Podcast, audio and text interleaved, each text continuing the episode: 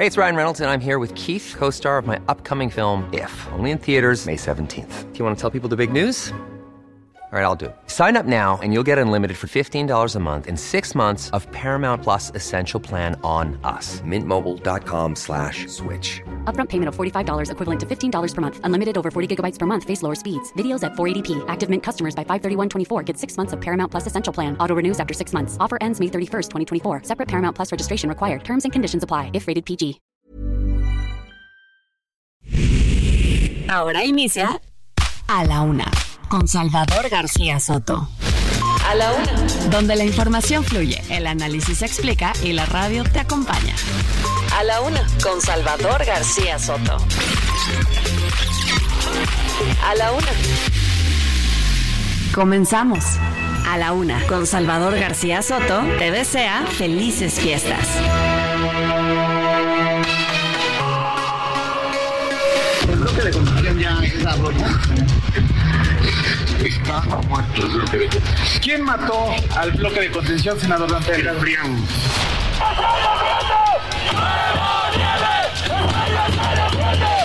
Los tiempos de cómo camina la justicia en este país y en el estado de Nuevo León son los propios.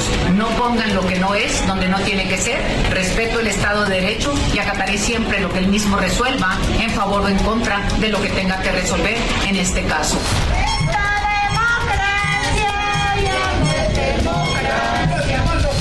Se habían prohibido los vapeadores y ayer ya quitaron el amparo. Ponen por encima el mercantilismo de la salud. El mes sorteado será el mes de marzo, que junto con el que le sigue, con el siguiente mes, que es abril.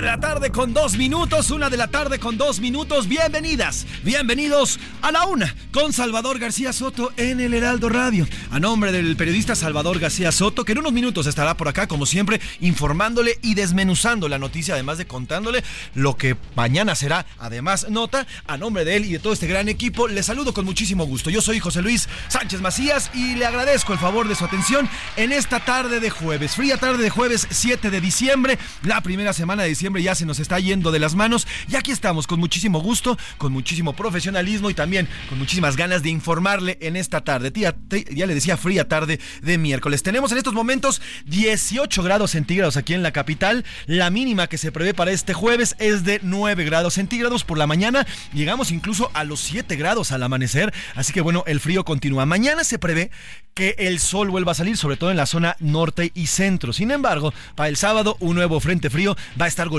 el territorio nacional. Así que a sacar eh, los abrigos, los sombreros, las bufandas y a cuidarse bien. Coma fruta de temporada, ya en los mercados ya hay guayabas, ya hay naranjas, ya hay mandarinas. Coma fruta de temporada que son ricas en vitamina C y que además, bueno, pues permite que nos protejamos contra las enfermedades respiratorias que, mire, están a la orden del día. Así que cuídese mucho, tápese bien, abríguese bien, échese un ponchecito. Yo ya me comí, yo ya me tomé el primero ayer, así que bueno, pues échese un ponchecito caliente y disfrute de estos fríos que también, también se disfrutan. Hoy es Día Internacional de la Aviación Civil, una fecha reconocida oficialmente por la ONU en 1996 y se conmemora para hacer énfasis en la importancia de esta industria tan necesaria en el mundo. Y de eso va a ir la música en este jueves. Pero además también recordamos el aniversario luctuoso, eh, eh, perdón, habría sido el, nacimiento del gran eh, Armando Manzanero. El gran Armando Manzanero habría cumplido 88 años si el COVID no se lo hubiera llevado. Nació en Yucatán y bueno, pues eh, lastimosamente hace dos años falleció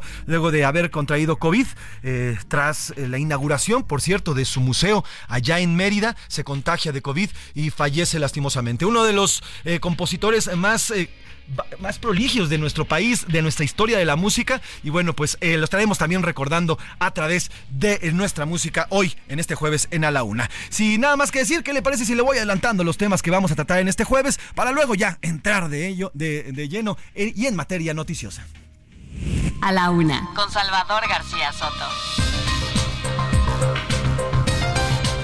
Reunidos. El presidente López Obrador se reúne en estos momentos con la secretaria del Tesoro de Estados Unidos, Janet Yellen, en Palacio Nacional. El tema principal a tratar es el tráfico de fentanilo. Hace unos minutos también la misma funcionaria norteamericana, junto con el secretario de Hacienda, Rogelio Ramírez de la O, emitieron un mensaje. Le tendremos los detalles e insisten, en febrero el presidente López Obrador enviará una reforma al Poder Judicial y otra vez la Guardia Nacional y otra más en materia electoral.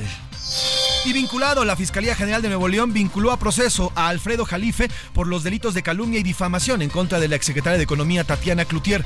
Llevará su, preso, su proceso en libertad el analista Jalife. Oiga, y la Suprema Corte de Justicia de la Nación echó para atrás la prohibición, este decreto que publicó el presidente López Obrador a inicios de este año para prohibir la venta de vapeadores en nuestro país. La Suprema Corte de Justicia le dijo que no, no puede emitir un decreto para hacer la prohibición y llamó a que haya regularización como ya le existe en el tema del tabaco.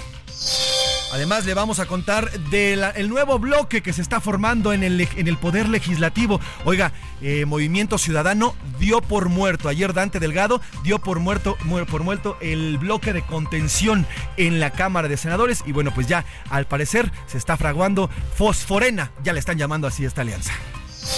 Oiga, y en los deportes, Cascarita, América sin despeinarse y caminando goleó 5-0 a Salís Potosí y tiene en la final prácticamente dos pies y medio en la, en la, final de este fin de semana. Y hoy, juego de ida entre Pumas y Tigres. Además, por primera vez en 111 años, el Santos de Brasil, club donde jugó Pelé, descendió a la segunda división brasileña.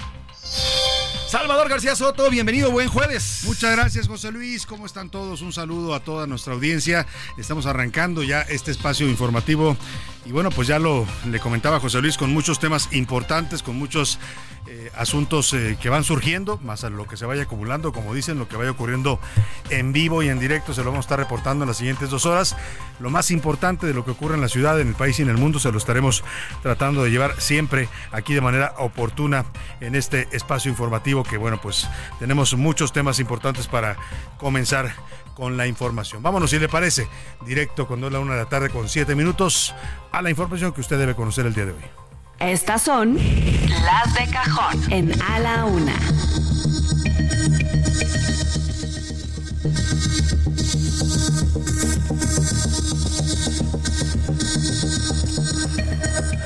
Bueno, vámonos, una de la tarde con siete minutos y este jueves le platico, el presidente López Obrador se reunió con la secretaria del Tesoro de los Estados Unidos, Janet Yellen. Ayer le informé que estaba de visita esta importante funcionaria, nada más y nada menos la que maneja los dineros en el país más poderoso del mundo y nuestro vecino que son los Estados Unidos. Y bueno, la funcionaria estadounidense llegó a Palacio Nacional con un fuerte dispositivo de seguridad. Eh, también acudió a este encuentro el embajador de Estados Unidos en México, Ken Salazar.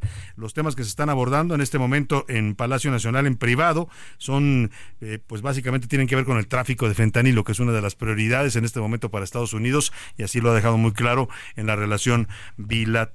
Justamente hay una conferencia de prensa en la que el secretario de Hacienda, Rogelio Ramírez de la O, está informando sobre la reunión que tuvo ya él con la secretaria del Tesoro, Janet Yellen. ¿Qué le pidió la funcionaria de la Casa Blanca al gobierno mexicano y en particular a su secretario de Hacienda?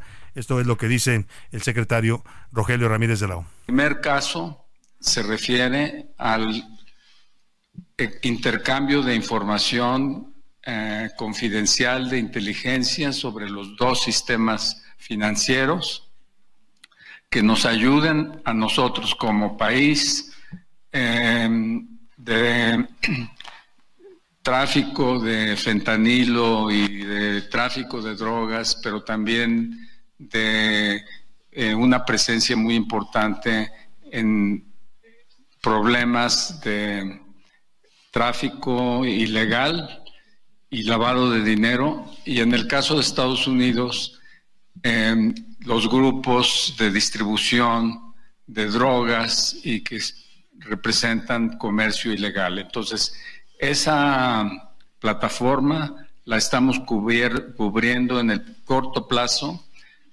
por el alto eh, grado de integración que tienen los reguladores mexicanos a través del ápice en la Secretaría de Hacienda. De eso nos estamos ocupando y vamos a tener un centro que va a responder a esos requerimientos.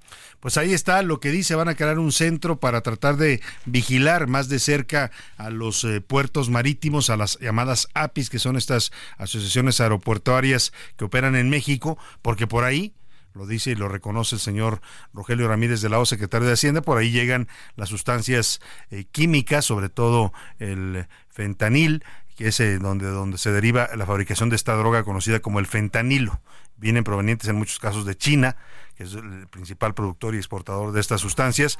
Y bueno, pues tácitamente, eh, sin decirlo, con todas sus letras, el secretario está reconociendo que sí, que hay este tráfico ilegal de estas sustancias químicas que son utilizadas para fabricar drogas en el país. Oiga, y la verdad, vamos a estar pendientes porque la, conferencia sigue, en estos momentos sigue hablando el eh, secretario de Hacienda en Palacio, en Palacio Nacional, eh, sigue transcurriendo, si hay alguna declaración más importante estaremos reportándole. Por lo pronto, lo que me queda muy claro es que está apretando fuerte Estados Unidos a México con este tema del fentanilo. ¿eh? Ya son varios hechos que confirman que después de prácticamente dos o tres años que estuvieron dialogando y que le venían y le decían al presidente, métase el tema del fentanilo, por favor ayúdenos con el tema del fentanilo.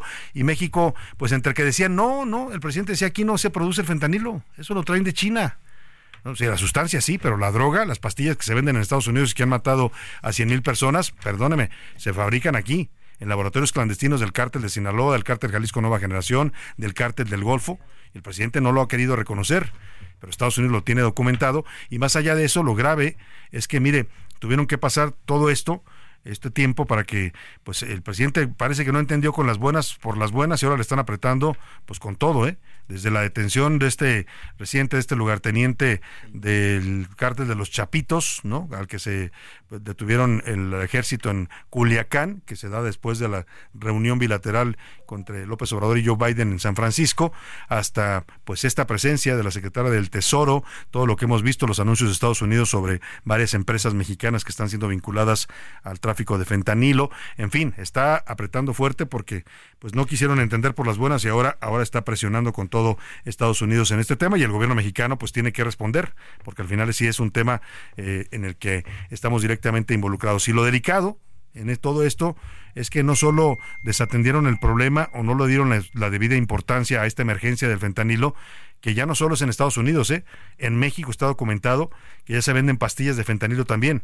Hay casos reportados y documentados en Tijuana, en Culiacán, en eh, Tamaulipas, donde ya hay casos documentados de sobredosis gente que muere por sobredosis atribuida al consumo de pastillas de fentanilo. O sea, el presidente no quería reconocer que el problema existía hasta que el problema pues nos dio en la cara y nos está pegando ahora ya no solo a Estados Unidos sino también a los mexicanos. Ya salió de la reunión, por cierto, el embajador Ken Salazar del encuentro con el presidente López Obrador y la secretaria del Tesoro Janet Yellen y dice, le dijo a los reporteros que lo chacalearon, como dicen, lo agarraron ahí saliendo en esta entrevista banquetera fuera de Palacio Nacional, les dijo que pues que fue una buena reunión. Escuchemos. Embajador, ¿cómo vio la, la reunión del presidente con la secretaria? Sí, muy buena muy buena reunión, pero están en la conferencia de prensa, entonces que hable la secretaria Yellen y la, el secretario Ramírez de Lopro. Muy buena reunión. Muy buena reunión, dice Ken Salazar, pues sí, pues yo creo para su país, ¿no? Para nosotros es puro, eh, pues estar respondiendo, insisto, a esto que se dijo hace bastante tiempo, se le pidió la cooperación y como no se dio, no fluyó de manera correcta o como lo quería Estados Unidos, pues hoy estamos teniendo que responder a la fuerza todo esto. Ya están ahí involucrados el presidente, su secretario, su gabinete, su, sus áreas de seguridad, su área económica con el secretario de Hacienda, en fin. Vamos a estar pendientes de todo esto que se vaya derivando de este encuentro importante hoy en Palacio Nacional entre Janet Yellen, la secretaria del Tesoro, y el presidente López Obrador, y se lo estaremos reportando si hay más información importante. Por lo pronto, hablando del presidente López Obrador hoy por la mañana, en su conferencia mañanera, ya sabe, en su cruzada en contra del Poder Judicial de la Federación, ya sabe que todos los días los desacredita, los descalifica, los acusa, injustamente en muchos casos. ¿eh? Yo no digo que no haya corrupción en el Poder Judicial, por supuesto. Usted sabe que en cualquier actividad humana, que usted me, me señale, me comente, eh, la corrupción se da, porque es parte de la condición humana. Y si hay jueces corruptos, por supuesto que los hay. Hay jueces que se corrompen ante el crimen organizado, por supuesto que los hay. Hay jueces que cobran por un fallo, por supuesto que los hay. ¿Son todos los jueces del Poder Judicial? No. Y ahí es donde se equivoca el presidente. Y es donde ha ofendido y ha lastimado a los juzgadores de carrera en este país, porque él generaliza y dice que todos son corruptos que el Poder Judicial está podrido y que los ministros y que los magistrados, bueno, hasta les quitó los recursos de suspensiones, ¿no? Con esta acción de, eh, expropiarles literalmente los 13 fideicomisos con los que se pagan varias prestaciones laborales de los trabajadores del Poder Judicial y provocó todo lo que usted ya sabe, estas protestas en todo el país y bueno, un litigio que hoy está llegando ya a la Suprema Corte que va a resolver de fondo este asunto. Por lo pronto, le hago todo este contexto porque hoy volvió a referirse al tema del Poder Judicial, a la Guardia Nacional, incluso al tema electoral. Dice López Obrador, que en febrero próximo, o sea, ya en la agonía de su sexenio, cuando ya estemos a punto de arrancar las campañas presidenciales, va a mandar tres iniciativas de reforma.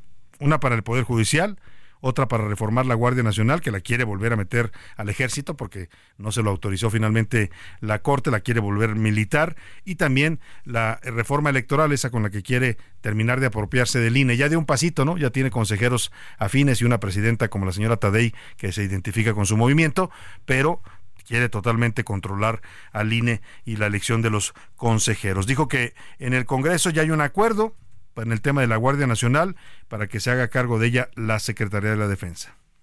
Nosotros tenemos ya un plan para que las iniciativas que voy a enviar se presenten en el mes de febrero.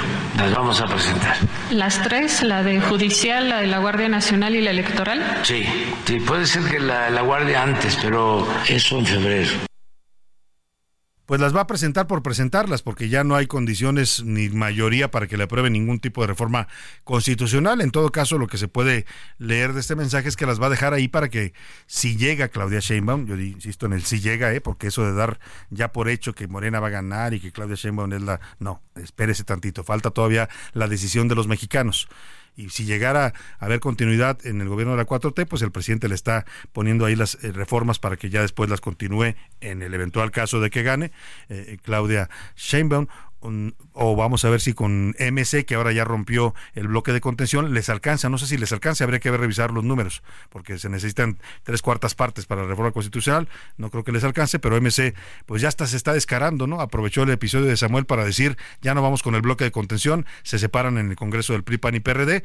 y ahora van a ir por su cuenta, y lo más seguro es que acaben yendo con Morena.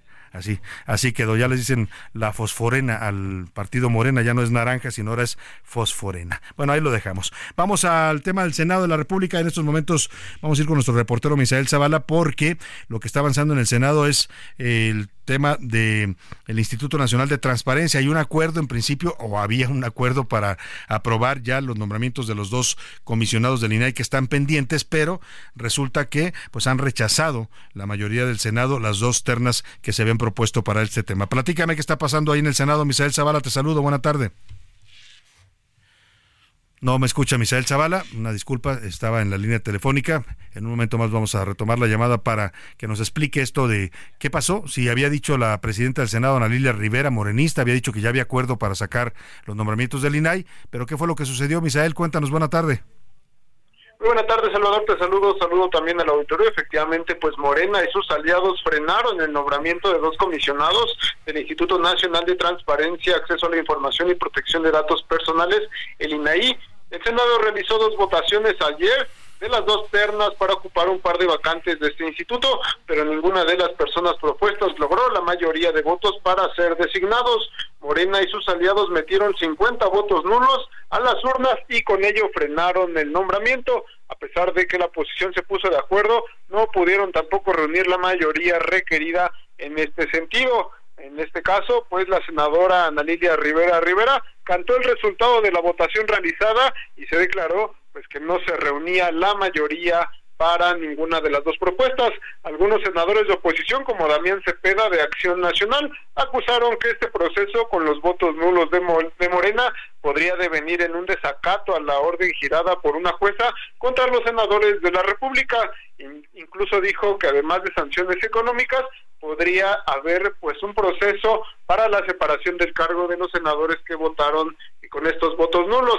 Sin embargo, Salvador, el senador Ricardo Monreal rechazó que la Suprema Corte pueda imponer sanciones a los senadores, pues argumentó que son procedimientos parlamentarios y internos que no admiten ninguna diferencia jurisdiccional. Pues en este caso, Salvador, se queda así. El Instituto Nacional de Acceso a la Información con cuatro, únicamente cuatro comisionados de los siete comisionados que deben de integrar el Pleno. Pues Morena sigue castigando, Morena y el presidente López Obrador siguen castigando al INAI. Evidentemente ya esto se hizo público, que fue una instrucción directa del presidente. Lo decía el exsecretario de Gobernación, Adán Augusto López. La instrucción era pues asfixiar al INAI y parece que lo han estado logrando, aunque todavía hoy pues el instituto sesiona con cuatro comisionados. Estos dos pues ya no se pudo nombrar por lo pronto, me parece que en este año. Vamos estar pendientes del tema y te agradecemos el reporte, Misael. Muy buenas tardes. Quedamos pendientes, Salvador. Buenas tardes. Bueno, pues eh, vamos justamente a este tema que nos comentaba, le comentaba yo sobre la definición que toma mm, Dante Delgado y el partido eh, Movimiento Ciudadano en el Senado de la República. Mm, Movimiento Ciudadano nunca quiso ir a la alianza electoral con el PRI y el PAN, ¿no? Lo dijeron todavía en esta coyuntura de lo que pasó en Nuevo León con Samuel García, dicen que no, que la que fuchi, que con el PRI ni a la esquina, ¿no?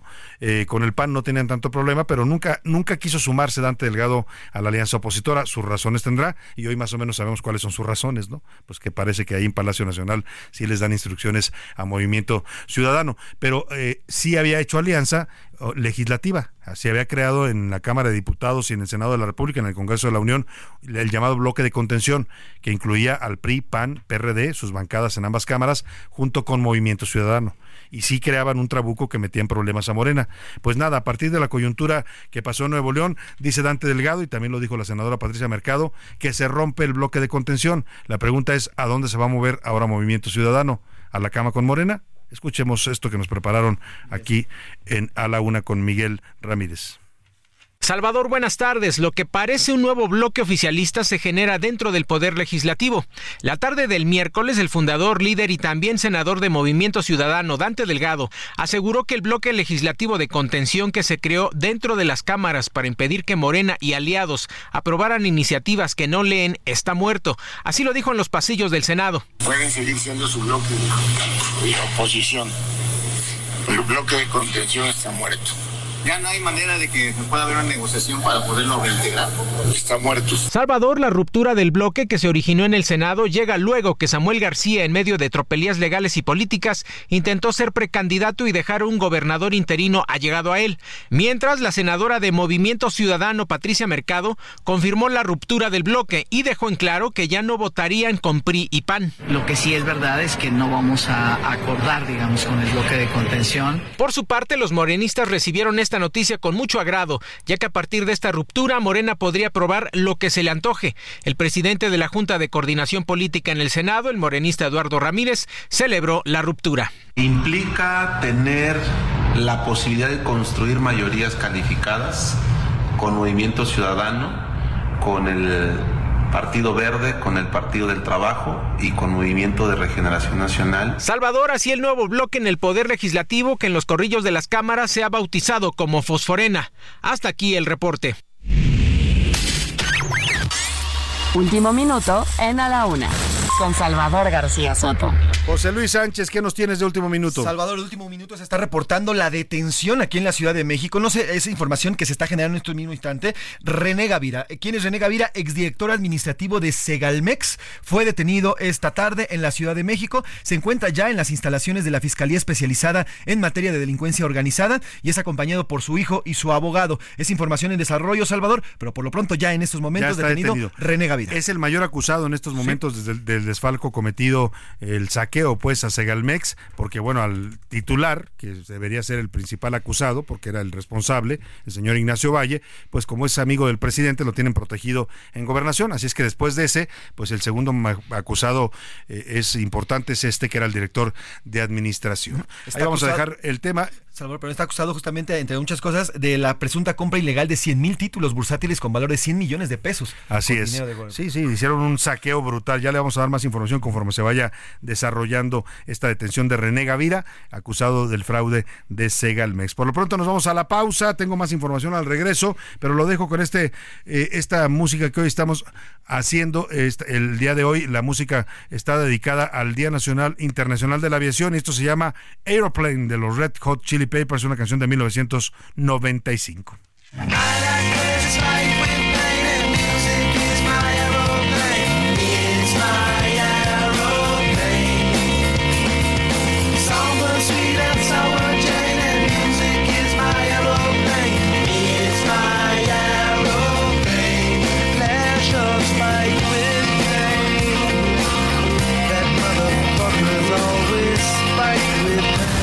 No le cambies. Estás en A la Una con Salvador García Soto. Información útil y análisis puntual. En un momento regresamos. A la Una con Salvador García Soto te desea felices fiestas.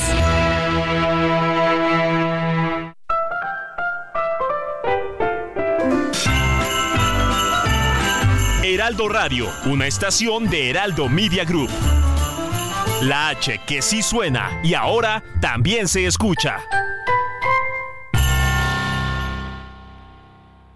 Nueva La Comer Bosque Real, donde encuentras calidad real en frutas y verduras siempre en su punto exacto de maduración y variedad real de superfoods que se adaptan a tu estilo de vida. Nueva La Comer Bosque Real, conócela y disfruta calidad, variedad y frescura real. ¿Y tú vas al súper o a La Comer?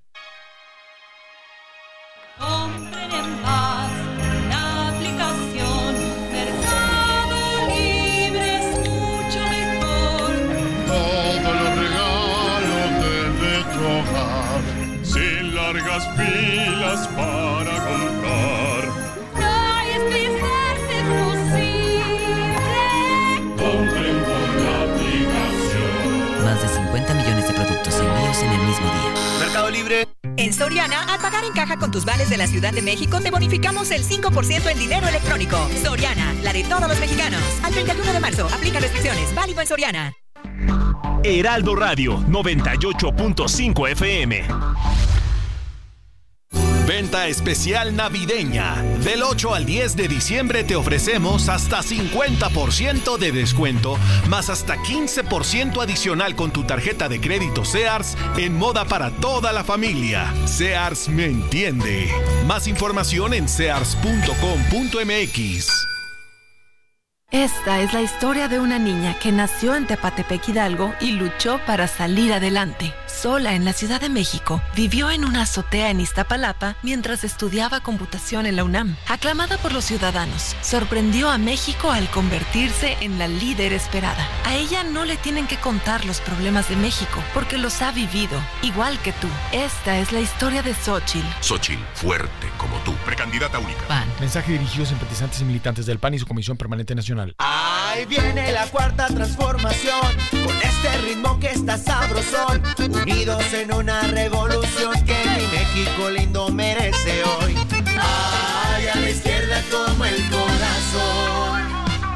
Vete, vete, es la cuarta ley. Vete, vete, es la cuarta ley. Vete, es la cuarta transformación, porque México merece más. Ay, PT. PT es la 4T. Esta es la historia de una niña que vendió gelatinas para ayudar a su familia. Rebelde y decidida, huyó del maltrato a la Ciudad de México y se convirtió en ingeniera y jefa delegacional. Aclamada por los ciudadanos, sorprendió a México al convertirse en la líder esperada. Ella sabe lo que cuesta salir adelante y quiere que para ti sea más fácil. Esta es la historia de Xochitl. Xochitl, fuerte como tú, precandidata única. PAN. Mensaje dirigido a simpatizantes y militantes del PAN y su Comisión Permanente Nacional. Esta es la historia de una niña que nació en Tepatepec Hidalgo y luchó para salir adelante. Sola en la Ciudad de México, vivió en una azotea en Iztapalapa mientras estudiaba computación en la UNAM. Aclamada por los ciudadanos, sorprendió a México al convertirse en la líder esperada. A ella no le tienen que contar los problemas de México porque los ha vivido, igual que tú. Esta es la historia de Xochitl. Xochitl, fuerte como tú, Precandidata única. Mensaje dirigido a simpatizantes y militantes del PRD y su Consejo Nacional. El mejor lugar para usar tus vales del gobierno de la Ciudad de México es la Comer y Fresco, porque además de nuestros precios y promociones, te bonificamos el 10% en tu monedero naranja pagando con vales del gobierno de la Ciudad de México. Sí, te bonificamos el 10%. ¿Y tú vas al súper o a la Comer? ¿Duermes? ¿O descansas? Solo hasta el lunes disfruta de los mejores colchones con hasta 55% de descuento más box gratis y hasta 30% adicional. Además, hasta 18 meses sin intereses. Especialistas del descanso. Consulta términos. En Soriana esta Navidad recibe hasta 600 pesos Soriana Cheque en tus compras a partir de 1000 pesos. Soriana, la de todos los mexicanos. Al 11 de diciembre aplican restricciones.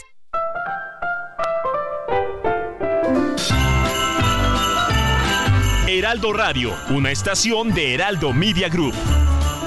La H que sí suena y ahora también se escucha.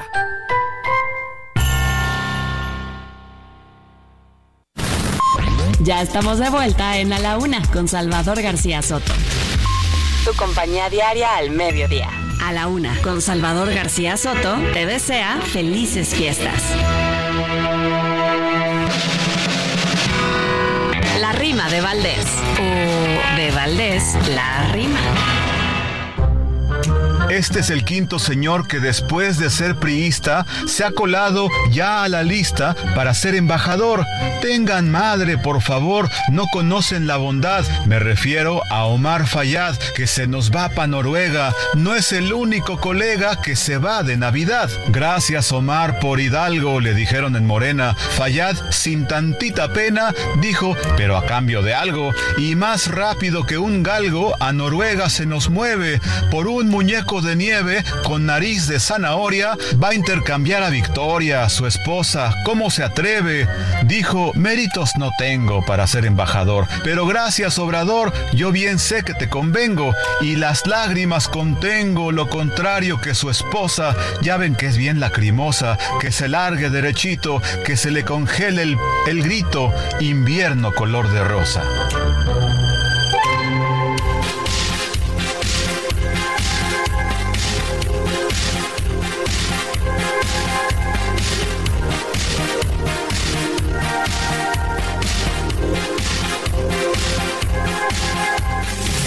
Cuando pienses que el amor se ha olvidado de que estás ahí, vuela, vuela con tu imaginación. Si no puedes ser feliz, no te rindas, puedes recurrir. Vuela, vuela con tu imaginación.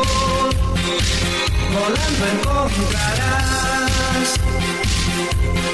un mundo nuevo. Solo déjate llevar. Vuela, vuela.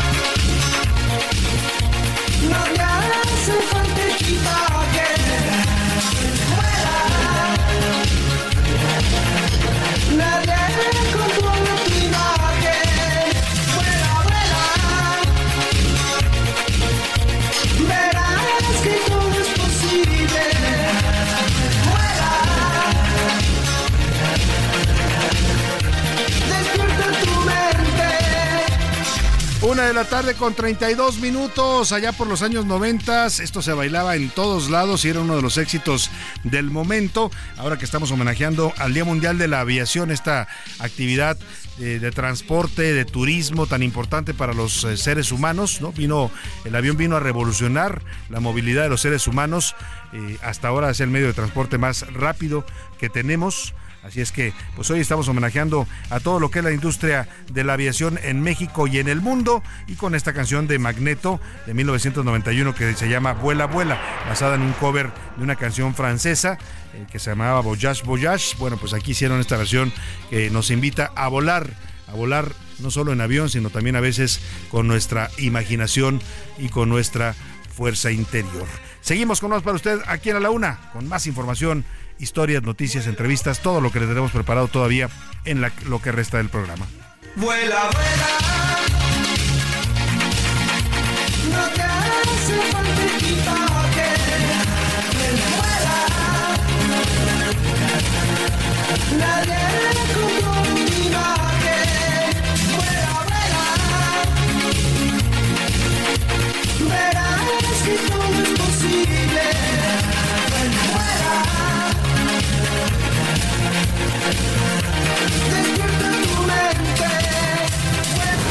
A la una, con Salvador García Soto.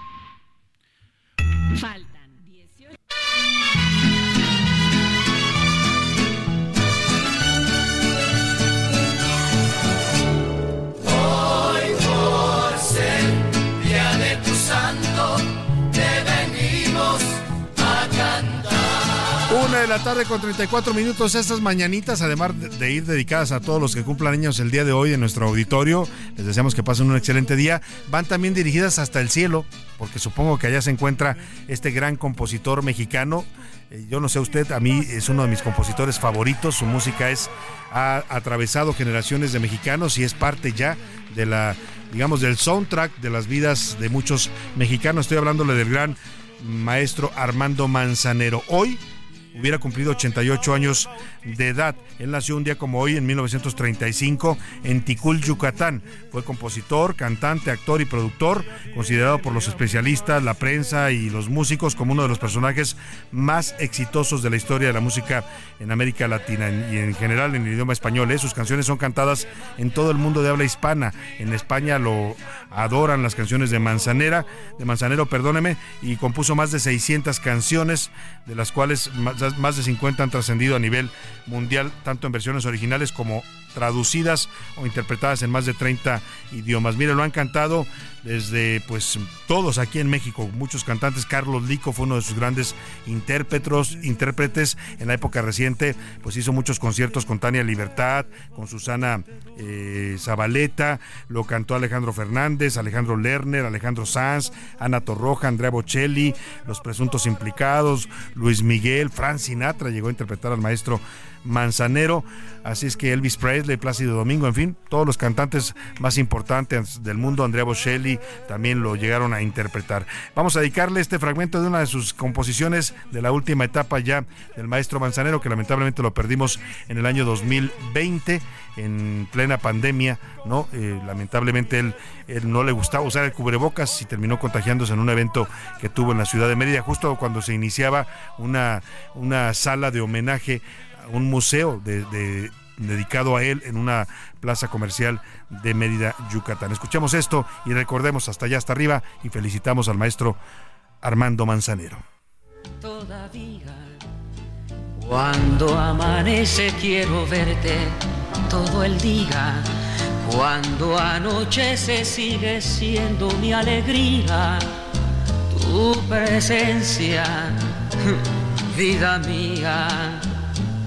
Todavía guardo la prisa de llegar hasta tu casa.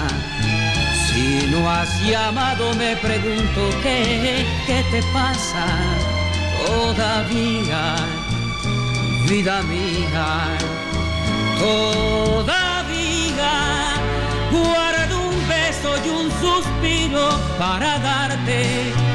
Si me faltas no me canso de extrañarte todavía, vida mía. Pues todavía, todavía recordamos y recordaremos por muchos años más y muchas generaciones de mexicanos la música del gran Armando Manzanero. Vámonos a otros temas informativos importantes. A la una, con Salvador García Soto. Y vamos a lo que pasa en la segunda sala de la Corte, una decisión importante que han tomado los ministros de esta segunda sala de la Corte. Aprobaron este miércoles el proyecto del ministro Javier Laines que invalida el decreto presidencial el decreto del presidente López Obrador que fue emitido el 31 de mayo para prohibir, 31 de mayo del 2022, que prohíbe la venta y circulación de vapeadores en México. El presidente emprendió una campaña contra los vapeadores. Fíjese qué curioso, muchas de las cosas como estas que ha eh, ordenado el presidente a través de decretos tienen que ver con, con su hijo, con Jesús Ernesto. Es sabida la anécdota de que a partir de que su hijo empezó a fumar estos vapeadores, él se preocupó mucho, empezó a pedir información a la Secretaría de Salud y encontró que efectivamente son eh, pues eh, cigarros, digamos, electrónicos, así se les puede denominar, que son dañinos, como, tan dañinos como el cigarro tradicional de, ta- de tabaco, pues este es tabaco y nicotina eh, líquida que fuman los, los jóvenes y que piensan que como no sabe tan fuerte y como nada más le da uno una jaladita y avienta el humo, pues no pasa nada, pero también provocan severos daños en la salud. A partir de eso, y además los hacen de sabores, ¿eh? muy atractivos. Esa es la evolución, yo se lo platiqué aquí. Esto no es casual que de pronto nos empezaron a inundar con vapeadores de, de distintos tipos y tabacos y sabores, porque la industria de los cigarros, la industria tabacalera internacional, que usted sabe, pues son la mayoría fábricas estadounidenses, europeas, ¿no? Pues han decidido que el cigarro tradicional ya tiene que ir de salida y que la evolución, el siguiente paso para los fumadores eh, de tabaco es el cigarro electrónico, o sea, el vapeador.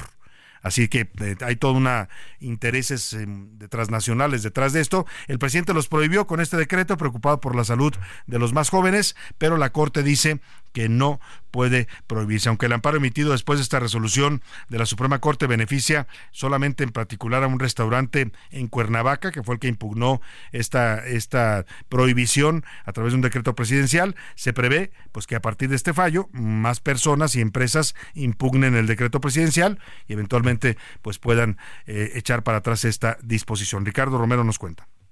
No hay nada más que decir. No hay nada más que ocultar. El vape te acorta la vida.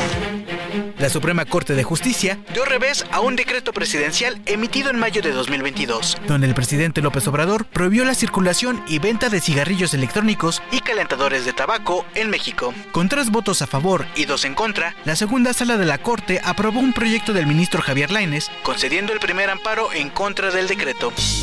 Pero fue la ministra Loreto Ortiz quien rompió el empate emitiendo un voto decisivo a favor del proyecto, declarándolo inconstitucional. La sentencia señala que, aunque la prohibición busca proteger la salud, no es necesaria, ya que la venta de cigarrillos electrónicos o vapeadores puede regularse de manera similar al tabaco.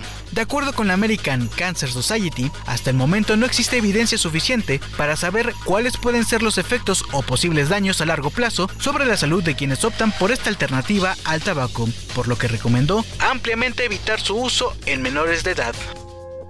Y es que a pesar de que este amparo beneficie directamente al restaurante Cabrera Grill de Cuernavaca, Morelos, se espera que otros tribunales también protejan a empresas y personas que impugnaron el decreto. En A la Una, le preguntamos a las personas sobre la venta y uso de cigarrillos electrónicos como alternativa al consumo de tabaco. Esta es su opinión. Actualmente realizo el consumo de un calentador de tabaco electrónico y considero que son bastante funcionales. En lo personal he decidido cambiar totalmente el consumo del cigarro por el de esta marca ya que me era muy molesto el olor que el cigarro te deja en boca, manos y ropa. Es una buena alternativa para disminuir el gasto tal vez en comprar cigarrillos. Puedes utilizarlo en lugares en donde no puedes consumir tabaco. A mí esa alternativa pues me parece mm, buena. Se me hace una alternativa viable para poder dejar el consumo del tabaco. Pero si nos vamos de manera estricta, el vapeo, igual que todo lo que va a los pulmones, tiene consecuencias diferentes al humo. Así la opinión de las personas sobre el uso de cigarrillos electrónicos. Para la una con Salvador García Soto, Ricardo Romero.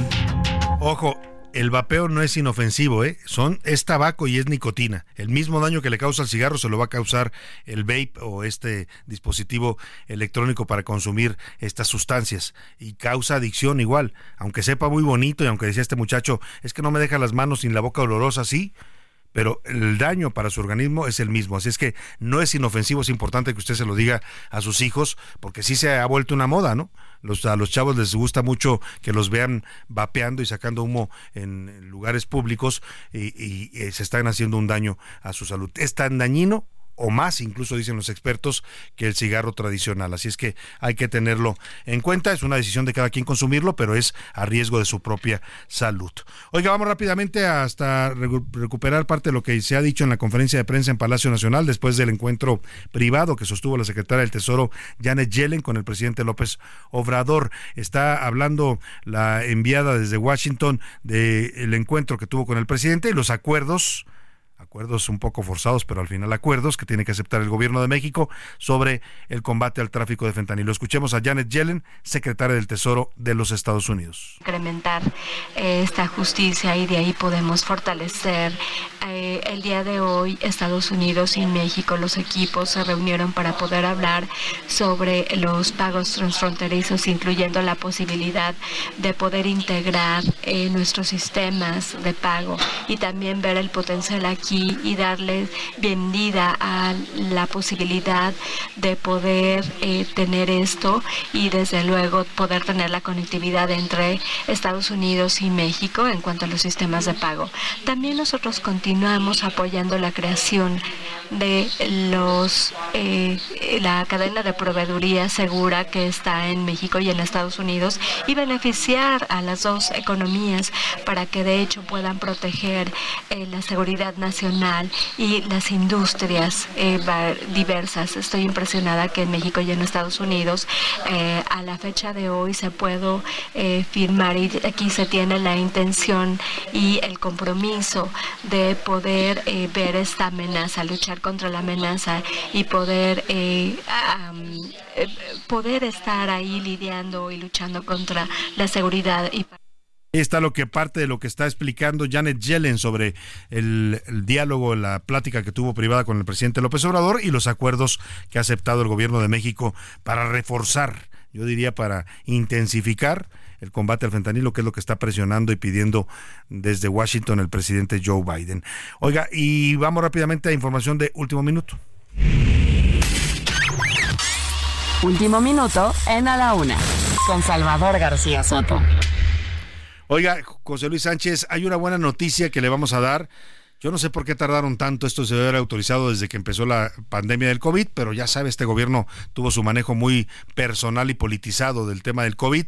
Se está autorizando ya por parte de Cofepris, José Luis Sánchez, ampliando la información, la importación de vacunas de Pfizer y de Moderna, Moderna para el COVID, que va a usted poder comprar ya finalmente en las farmacias privadas. Dios santo, ¿por qué tardaron tanto con esto? José Luis Sánchez. Un aplauso, Salvador, porque ya podamos, vamos a poder comprar estas dos vacunas. Así es, la Comisión Federal de Protección contra Riesgos Sanitarios está anunciando en estos momentos que ya otorgó, ya otorgó los registros sanitarios de manera simultánea a las vacunas de Pfizer, y la Moderna, de Moderna TX Inc. Incorporated, y también la, eh, la, el registro para la Pfizer. Esta cubre Omicron, es decir, es la más, la más completa, ¿no? En cuanto a las variantes de del Pfizer. COVID. Correctamente, dice la COFEPRIS que gracias a este, a, ya este anuncio, esta autoridad sanitaria exhorta a la población a no hacer uso indiscriminado de ninguna vacuna, pero a partir de este registro ya va a poder ser comercializada a nivel privado en toda la República Mexicana. Oiga, si el gobierno no tiene la capacidad para darnos vacunas a todos los mexicanos, esto lo vieron haber autorizado desde que arrancó la pandemia. En la mayoría de los países del mundo, usted puede ir a vacunarse si quería a cualquiera, a la farmacia de la esquina, y ahí le ponían la vacuna. Claro, todo el control lo llevaba el gobierno de cada país y las secretarías de salud. Pero aquí el presidente quiso monopolizar la administración de vacunas y pues de paso ganarse las simpatías de la gente porque el gobierno te daba tu vacuna cuando pudimos haber tenido acceso a ella eh, también en el mercado privado. Apenas hoy, ¿cuántos años después de la pandemia? Eh, pues ya van para tres años. Tres 2020. años después, cuando ya pasó la peor crisis, autorizan la vacuna. Pero bueno, ya si usted se quiere vacunar contra el COVID, podrá hacerlo, espero muy pronto, en las farmacias y en los hospitales privados.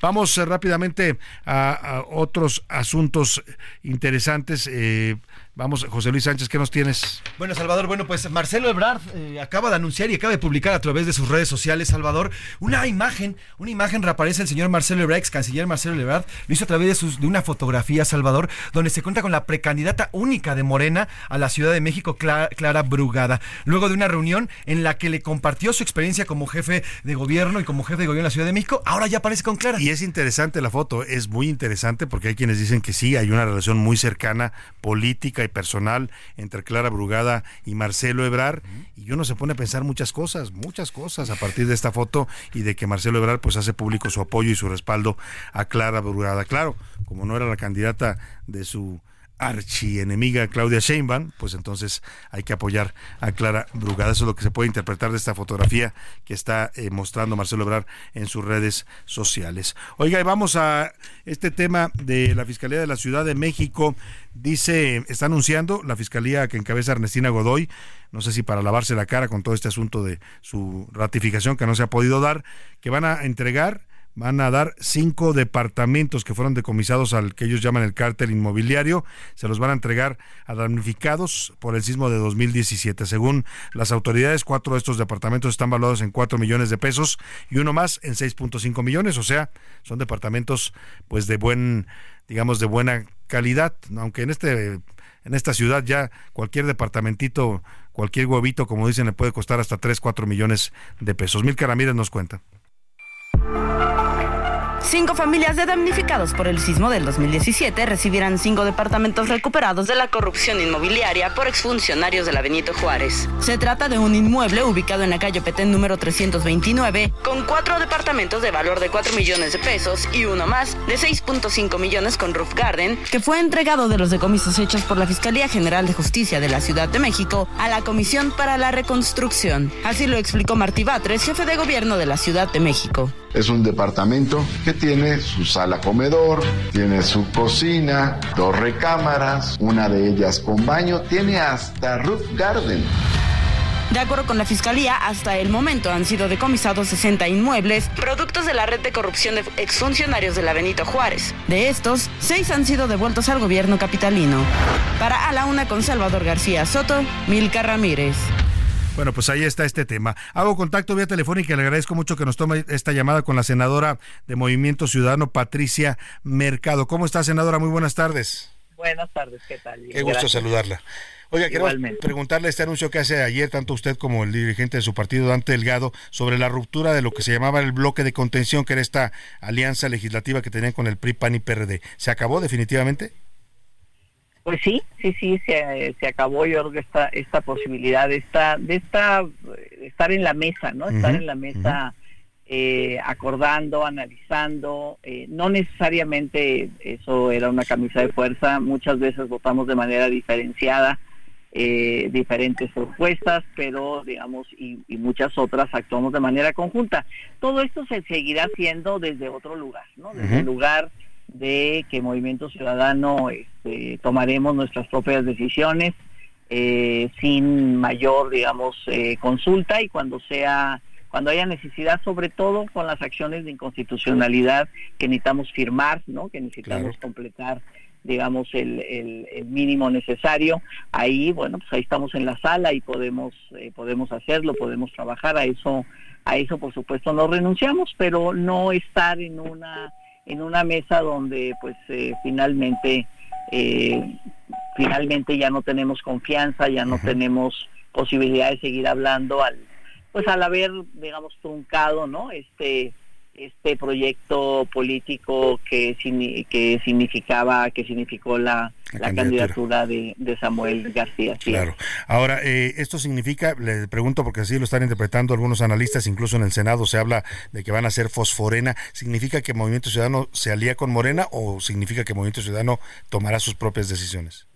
de ninguna manera es una alianza con Morena. Nosotros tomaremos nuestras propias decisiones que le hemos venido pues ya cuando creo que ya se quedó muy claro que somos una tercera opción en el proceso electoral, lo hemos defendido con nuestras convicciones, con nuestros programas, con nuestras candidaturas y así lo haremos también en las eh, en las en las cámaras y en este caso en el Senado, en la Cámara de Diputados no se había conformado este bloque, en, en la Cámara de Senadores sí de manera digamos de manera muy clara y lo vamos a seguir refrendando. Somos una tercera opción, tenemos visiones distintas de por dónde lograr la justicia social en nuestro país y todo lo que esto significa en términos de derechos y libertades y ahí hay, hay muchas diferencias con Morena y con las formas ¿no? De plantear, digamos, sus propuestas, que siempre son formas donde mm, se busca muy lejos el consenso y más bien se quieren imponer posiciones.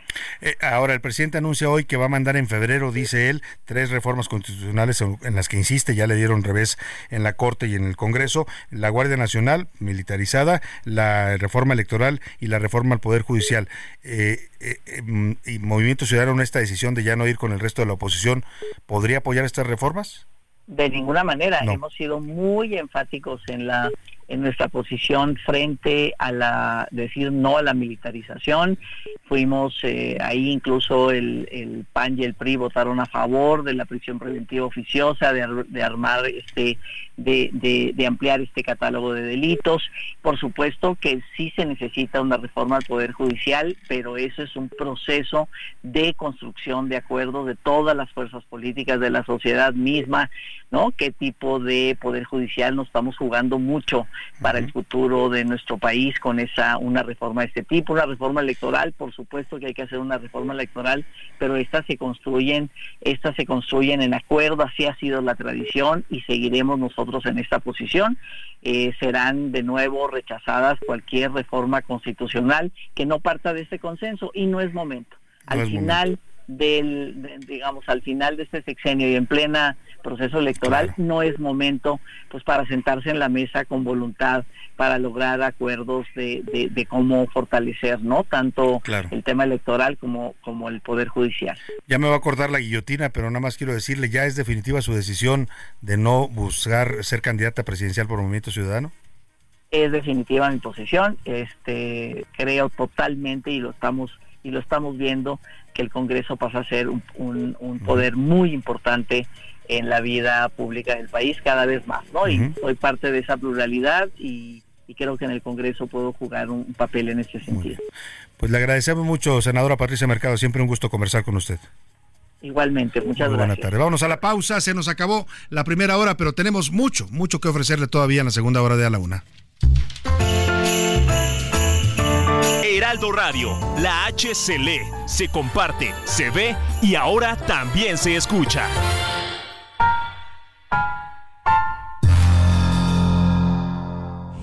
Ya inicia la segunda hora de A la Una con Salvador García Soto. A la Una, donde la información fluye, el análisis se explica y la radio te acompaña. A la Una con Salvador García Soto. A la Una. Comenzamos.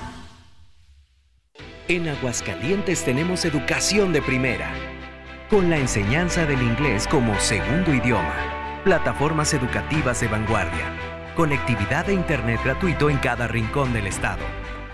En educación, Aguascalientes es el gigante de México. Sigue creando momentos únicos con Ford. Estrena tu Ford preferido con tasas desde 0% y seguro promocional. Visita a tu distribuidor Ford más cercano. Consulta términos y condiciones en Ford.mx. Vigencia del 1 de diciembre de 2023 al 2 de enero de 2024. Faltan 18 días para Navidad y 25 para Año Nuevo.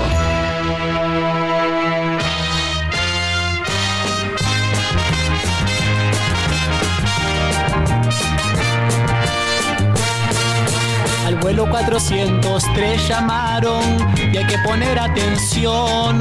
Al vuelo 403 llamaron y hay que poner atención.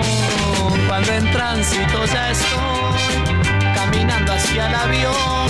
Se me olvida la maleta, los pasajes, la chaqueta y el pasaporte también. Y la zapata me mira, me mira desde un rincón del salón. Zapata me mira, me mira desde un rincón del salón. Todo al fin solucionado, cómodamente ya estoy.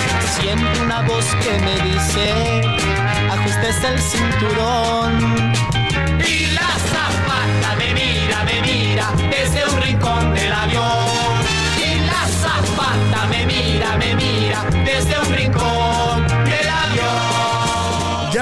Son las 2 de la tarde en punto en el centro de la República y es un gusto, de verdad, un gusto saludarlo a esta hora del mediodía y también eh, pues comenzando ya la segunda hora de a la una y también la tarde de este perdóname, jueves, ya quiero que sea viernes, todavía es jueves, 7 de diciembre. Bueno, dicen que el jueves es casi viernes, así es que vamos a ponernos ya en modo de jueves. Además, no sé si le ha pasado, pero ya a cualquier lugar que va uno, restaurante, bar, ya hay posadas y reuniones de fin de año, brindis de la oficina por todos lados. Bueno, nosotros hoy vamos a tener también nuestro brindis de aquí de la una con todos los colaboradores de este programa y con todos los que hacemos posible esta emisión.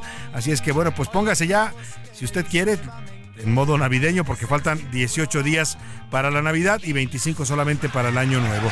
Estamos conmemorando este día Internacional de la Aviación en la música de hoy a la una y con esta canción regresamos que se llama La Zafata me mira, la canta Gervasio, es una canción de 1968, José Gervasio Vieira Rodríguez, conocido artísticamente como Gervasio, fue un cantautor uruguayo, nacionalizado chileno que adquirió popularidad allá en Chile en el año del 68 con esta canción y La Zafata me mira. Habla de un pasajero que se enamora de una zafata.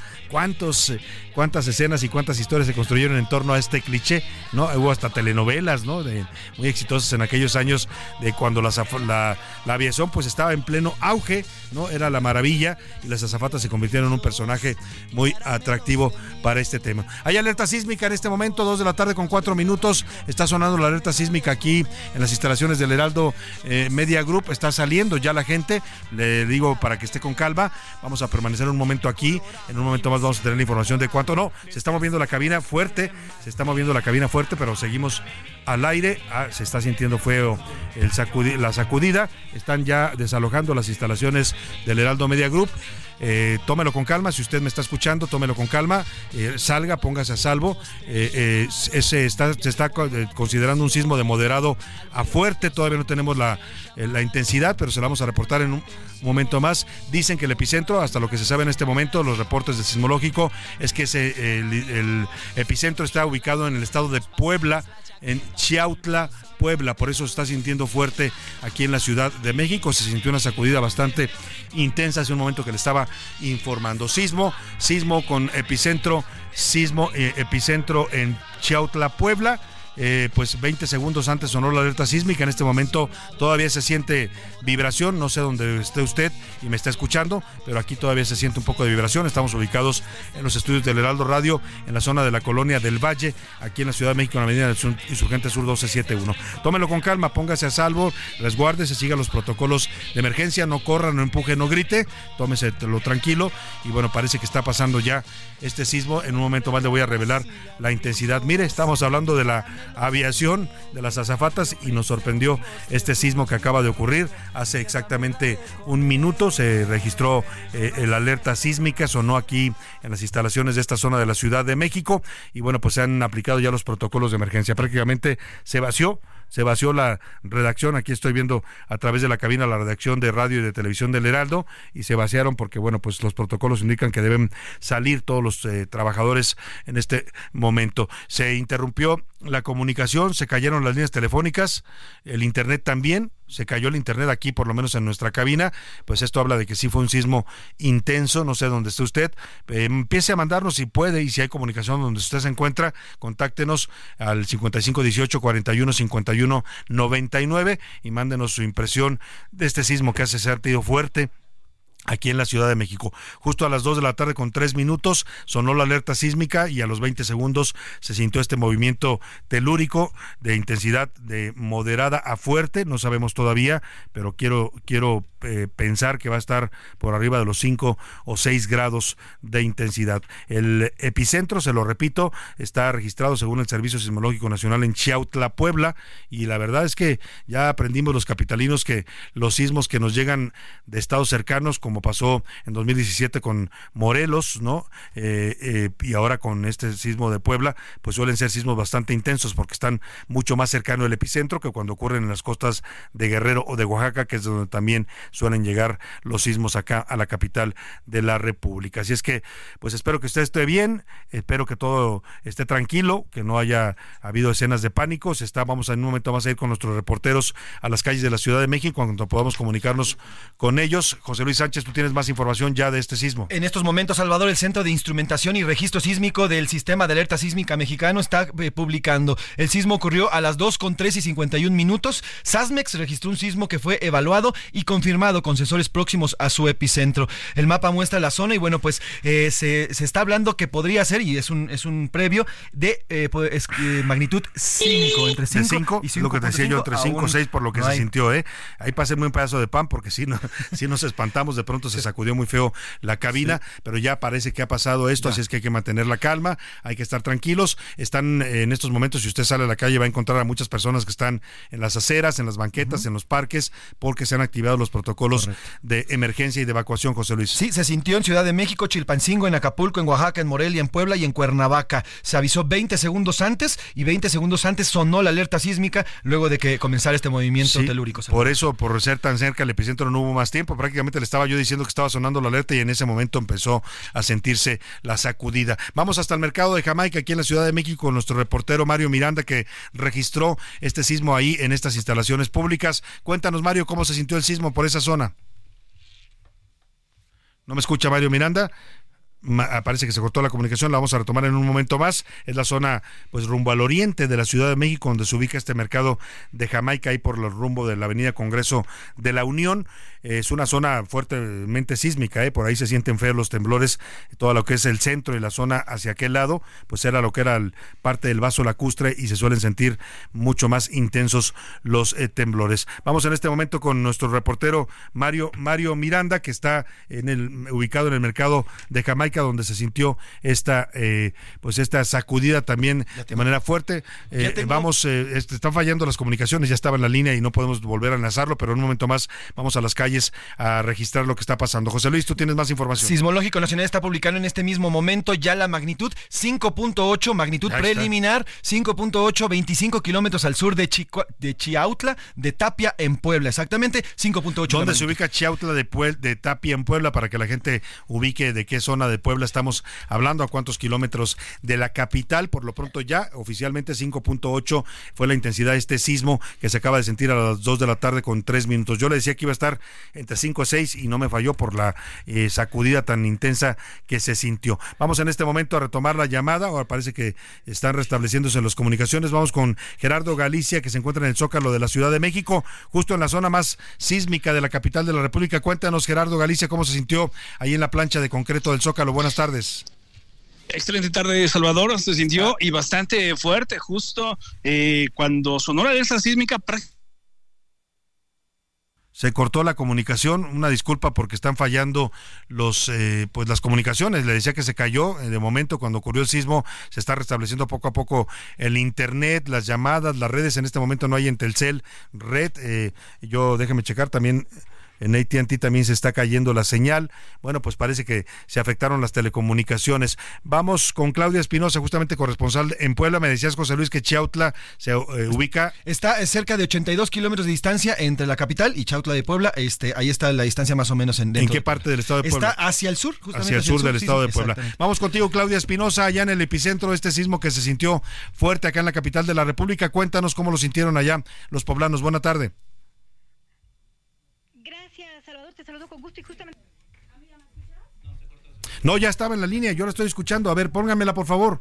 Vamos a ver, vamos, vamos a retomar. Claudia Espinosa, te escuchamos ahora sí, perdón, ten, estamos teniendo problemas con las llamadas, Claudia.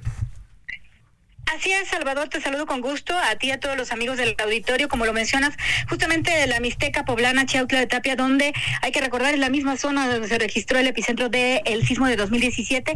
Los preliminares son 5.8, 25 kilómetros al sur de este municipio, en la Mixteca, en la zona sur. Aquí déjame comentarte que se sintió eh, pues un tremor eh, como si se levantara, como se brincara el suelo y las alarmas se eh, pues se botaron en segundos de después de que ya se había sentido movimiento. Las autoridades estatales han comenzado ya con el protocolo de revisión, es lo que ha informado hace unos minutos el gobierno del estado para determinar si hay alguna afectación en la zona, Salvador.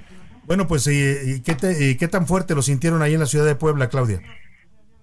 Pues sí se sintió bastante fuerte porque es eh, no fue un movimiento oscilatorio, sino trepidatorio, uh -huh. es decir, eh, estos eh, brincos son sí. los que se sintieron y el tema es que no se votaron las alarmas, sino justo después de que se sintió el primer movimiento movimiento fuerte, se votaron ya todas las alarmas que hay en las dependencias de gobierno y en las universidades y también obviamente las de los celulares. Por eso el eh, gobierno pues está ya emitiendo esta información de que se han comenzado con el protocolo. El gobernador del estado, déjame comentarte, pues se encontraba justo en un evento eh, a punto de iniciarlo en la zona de eh, los recursos forestales y ya está comunicándose con la autoridad en protección civil. Es lo que justamente ha informado el gobernador hace unos minutos. Y bueno, vamos a escuchar eh, un poco de lo que él ha mencionado eh, en esta llamada eh, del gobernador hace unos segundos. Adelante. Pero reporte, por favor y es que inmediatamente fue informado, dejaron a un lado, espera el reporte, esto fue hace unos eh, segundos, estaba a punto de iniciar un evento, ya se ha comunicado con Protección Civil porque, bueno, pues obviamente el epicentro ya se está dando a conocer, ha sido aquí en territorio poblano, en la zona de la Mixteca. Pues un, pan, un pancito para el susto, un panecito, Claudia, para el susto de, la verdad se sintió fuerte, como bien dices tú, este movimiento trepidatorio, eh, aquí lo sentimos también en la cabina del Heraldo. Estamos pendientes de la información que surja eh, adicional allá en Puebla. Gracias, Claudia Espinosa. Estamos pendientes, Salvador. Muy buena tarde. Aquí en la Ciudad de México hay escenas ya en la mayor parte de la ciudad de personas que están en las calles, en las banquetas, en las plazas, en las zonas de seguridad. Vamos a regresar con Gerardo Galicia, nuestro reportero que está en el Zócalo. Nos estabas narrando, Gerardo, se sintió fuerte ahí en la plancha de concreto. Gerardo, ¿me escuchas? Así es, Salvador.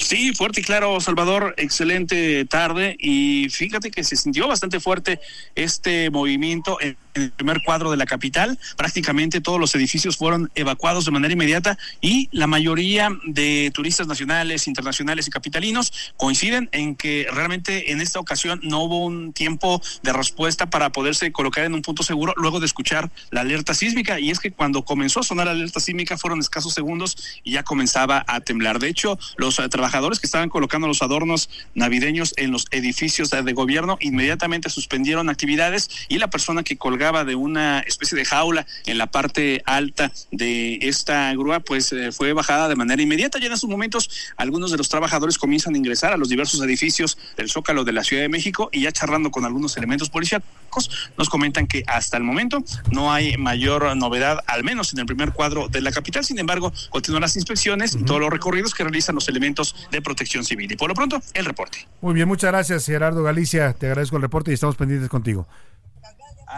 Vamos hasta la zona de Polanco porque allá se encuentra nuestro reportero Israel Lorenzana que nos reporta también cómo se sintió en esta parte del poniente de la Ciudad de México. Israel, te saludo. Israel, buenas tardes. Salvador, muchísimas gracias. Un gusto saludarte esta tarde. Pues fíjate que ya se ha desplegado un operativo por parte de elementos de la Secretaría de Seguridad Ciudadana. El agrupamiento Cóndores está sobrevolando en estos momentos con cuatro aeronaves, prácticamente las 16 eh, alcaldías en la Ciudad de México. Hasta este momento, Salvador, hay un saldo blanco, por lo menos así lo reportan los servicios de emergencia.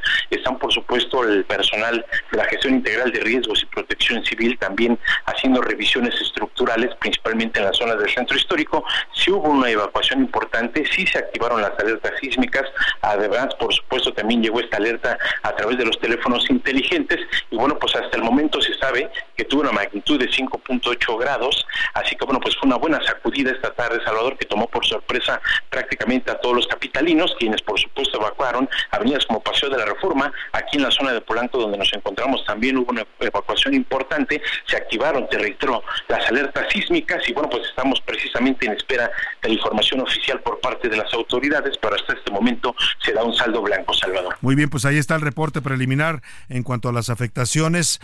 Saldo blanco nos dice Israel Lorenzana, es una buena noticia, pero vaya, vaya susto el que nos sacó este sismo de 5.8 de manera preliminar. Te agradezco el reporte y estamos pendientes contigo, Israel. Seguimos al pendiente. Salvador, buenas tardes. Y el jefe de gobierno de la Ciudad de México, Martí Batres, está reportando ya a través de su cuenta de la red social X antes Twitter. ¿Qué dice el jefe de gobierno? Martí Batres acaba de Salvador se calcula en 6 grados el sismo, epicentro ubicado en la frontera de Puebla y Guerrero. Se activaron los sistemas de evaluación temprana y hasta el momento no se reportan daños en la capital. Hasta el momento no hay un solo daño. Eh, la Secretaría de Gestión Integral y Protección y Riesgo, Salvador, también está tuiteando. Eh, permanecemos en constante comunicación con las unidades de gestión integral para reconocer y saber si hay alguna afectación. Al momento no se reportan afectaciones, ni pérdidas, ni daños humanos. Dice por acá Protección Civil también. Es lo que está informando la eh, Secretaría de Protección Civil de la Ciudad de México. Vamos hasta la zona de insurgentes, aquí por donde nos ubicamos en el Heraldo Radio, en las instalaciones del Heraldo Media Group. Iván Márquez, tú estás aquí en Avenida Los Insurgentes Sur. Cuéntanos qué estás viendo y cómo, cómo sintió la gente el sismo en esta zona. Salvador, buenas tardes. Pues el movimiento ha sido muy, muy, este, ahora sí que la gente está asustada. Si te parece, voy a comentar con una señora que vende flores y nos va a comentar un poco de lo que se sintió. Señora, ¿cuál el radio? ¿Qué sintió? Pues miedo, nos daba mucho miedo porque pues han pasado tantas cosas, nos salimos rápido. ¿Cómo fue el movimiento? ¿Qué, qué, qué tanto, este, a, a su vez le recuerda esos sismos que han pasado? Sí, al del pues del 85 y del 2017 sí nos han recordado varias cosas. ¿Sintió este que hubo como afectaciones a los lados? Veo que la gente estaba en paranoia. Pues no tanto, porque ya como que ya salieron más tranquilos. ¿Y usted ya cómo se siente? Pues tranquilo, ya me siento tranquila, nada más pues venirnos a un lugar más, más este aislado de los edificios. ¿Protección Civil le ha recomendado una zona para poder acomodarse? No, no, no, la verdad que no. Gracias. Pues, pues ahí está el susto, Iván, el susto como a muchos de nosotros. Afortunadamente la gente ya también está aprendiendo estos protocolos de emergencia y de evacuación y me imagino que hay mucha gente en estos momentos en las banquetas de insurgentes. Sobre todo Salvador, porque lo, que me comenta la señora es que, por ejemplo, Protección Civil no se ha acercado a ellos para poder instalarlos en un lugar donde se pueda, una zona segura. Ahorita yo estoy viendo, en estos momentos todavía siguen este, las personas saliendo de oficinas, este, caminando, pero un poco ya más relajado. El transporte sigue corriendo normal, el movimiento de, vehículos igual, también muy bien. Muy bien, pues eh, vamos a estar pendientes. Gracias, Iván Márquez. Claro que sí, Salvador. Nos vemos. Oiga, y el presidente López Obrador está ya emitiendo una posición y una información sobre este sismo en sus cuentas también de redes sociales de la presidencia de la República. Vamos a escuchar en un video, eh, en un video el presidente eh, sube una llamada que está teniendo con Laura Velázquez, la coordinadora del Sistema Nacional de Protección Civil. Vamos a escuchar qué le reportan al presidente. Sí, presidente, a sus órdenes. ¿Qué información? Sí, muchas gracias. Preliminar, sismo magnitud 5.8. Está localizado al sur de Chiautla de Tapia. Esto es en Puebla en Puebla, sí, señor. Es magnitud 5.8, todavía es preliminar. Ya se está haciendo el recorrido, la supervisión en la zona eh, cercana a Chiautla de Tapia, en Puebla. Bueno. Hasta el momento, señor, no se reportan daños. Bueno, de todas maneras hay que hacer la revisión. Hay que hablar con el gobernador, Sergio Salomón de Puebla, y también aquí con Martín. Y Laura. Bueno, ahí está lo que está reportando el presidente en sus eh, cuentas de redes sociales esta llamada que tuvo con Laura Vázquez, la coordinadora del Sistema Nacional de Protección Civil. Usted lo escuchó, pues le reporta simplemente parte de lo que ya le habíamos informado. Un preliminar, una intensidad preliminar de 5.8 en, este, la intensidad de este sismo. Eh, el presidente habló con ella desde ahí, desde Palacio Nacional, y le dice que pues, los reportes son de saldo blanco hasta el momento.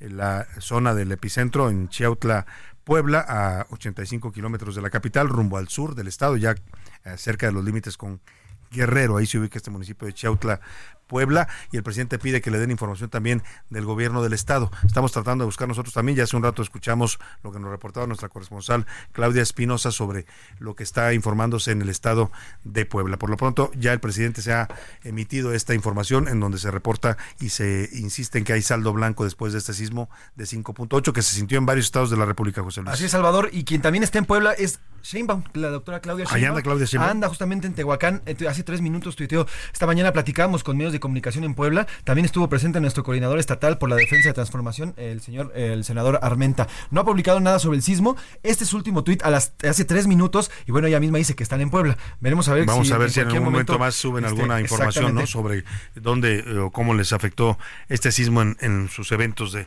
eh, pre-campaña. El metro hasta el momento, el metro de la Ciudad de México no reporta ninguna novedad, el servicio sigue de manera normal, también el Metrobús, por si usted tiene que usar algún sistema de transporte, ya dicen incluso en el sistema de transporte colectivo Metro que ya hicieron una revisión de las instalaciones y que no se reportan hasta el momento ningún daño importante. Vamos a ir en este momento hasta con... Eh, Miriam Ursúa es la secretaria de Protección Civil y Gestión de Riesgos aquí en el gobierno de la Ciudad de México. Secretaria, un gusto saludarla. Buena tarde. Hola, ¿qué tal? Buenas tardes. ¿Qué reporte nos puede dar para el auditorio sobre este sismo eh, preliminar del 5.8? Lo primero que es saldo blanco, lo segundo es que ha sido rectificada eh, la magnitud ah, por el sismológico a 5.7. Eh, esto fue, el epicentro fue eh, en el en el límite de Puebla y Guerrero. se activó todo el protocolo de emergencia sísmica de la Ciudad de México. Fueron, están siendo revisadas todas las alcaldías a través de los de las unidades de protección civil. No tenemos hasta este momento ninguna afectación en ninguna de las, de las alcaldías y eh, por supuesto, como siempre te digo, pues se han hecho eh, los se han hecho las evacuaciones en la mayoría de los edificios de la ciudad. En cuanto a la alerta sísmica, aquí la escuchamos en esta zona, nosotros nos ubicamos aquí cerca de la colonia del Valle, en Insurgente Sur. Eh, ¿Qué reporte tiene sobre el funcionamiento de las alertas? Porque nos están llegando algunos mensajes del público de que en algunas zonas de la ciudad no se activaron. Bueno, eso es lo que tenemos que ver, te digo, con el C5, que es quien es quien eh, ve el tema de, los, de las alertas sísmicas. Eh, lo sabremos en un rato más cuántas fueron las que funcionaron y si algunas de ellas no funcionaron, bueno, eh, se tendrá que mandar inmediatamente las brigadas de mantenimiento para que puedan atenderlo. Ahora, en cuanto a los sistemas de transporte de la ciudad, ¿están todos funcionando bien? ¿No hay afectaciones? No hay ninguna afectación, todos están funcionando bien, el metro ya inició su funcionamiento, lo mismo que el cable bus. Muy bien, y el metrobús también. Exacto, tren ligero, metrobús, eh, metro, por supuesto. Pues le agradecemos. el aeropuerto está funcionando sin novedad. Sin novedad. Le agradecemos mucho el reporte, secretaria Miriam Ursúa. Gracias. Un gusto platicar con usted. Pues ahí está la información que está surgiendo en este momento de las autoridades capitalinas. Es la secretaria de Protección Civil y Gestión de Riesgos aquí en la Ciudad de México, Saldo Blanco. Todo funciona de manera normal, el aeropuerto, transporte, en fin. Vámonos a la pausa para quitarnos un poquito con el susto con esta canción que se llama El avión de supermercados. Es eh, este grupo argentino.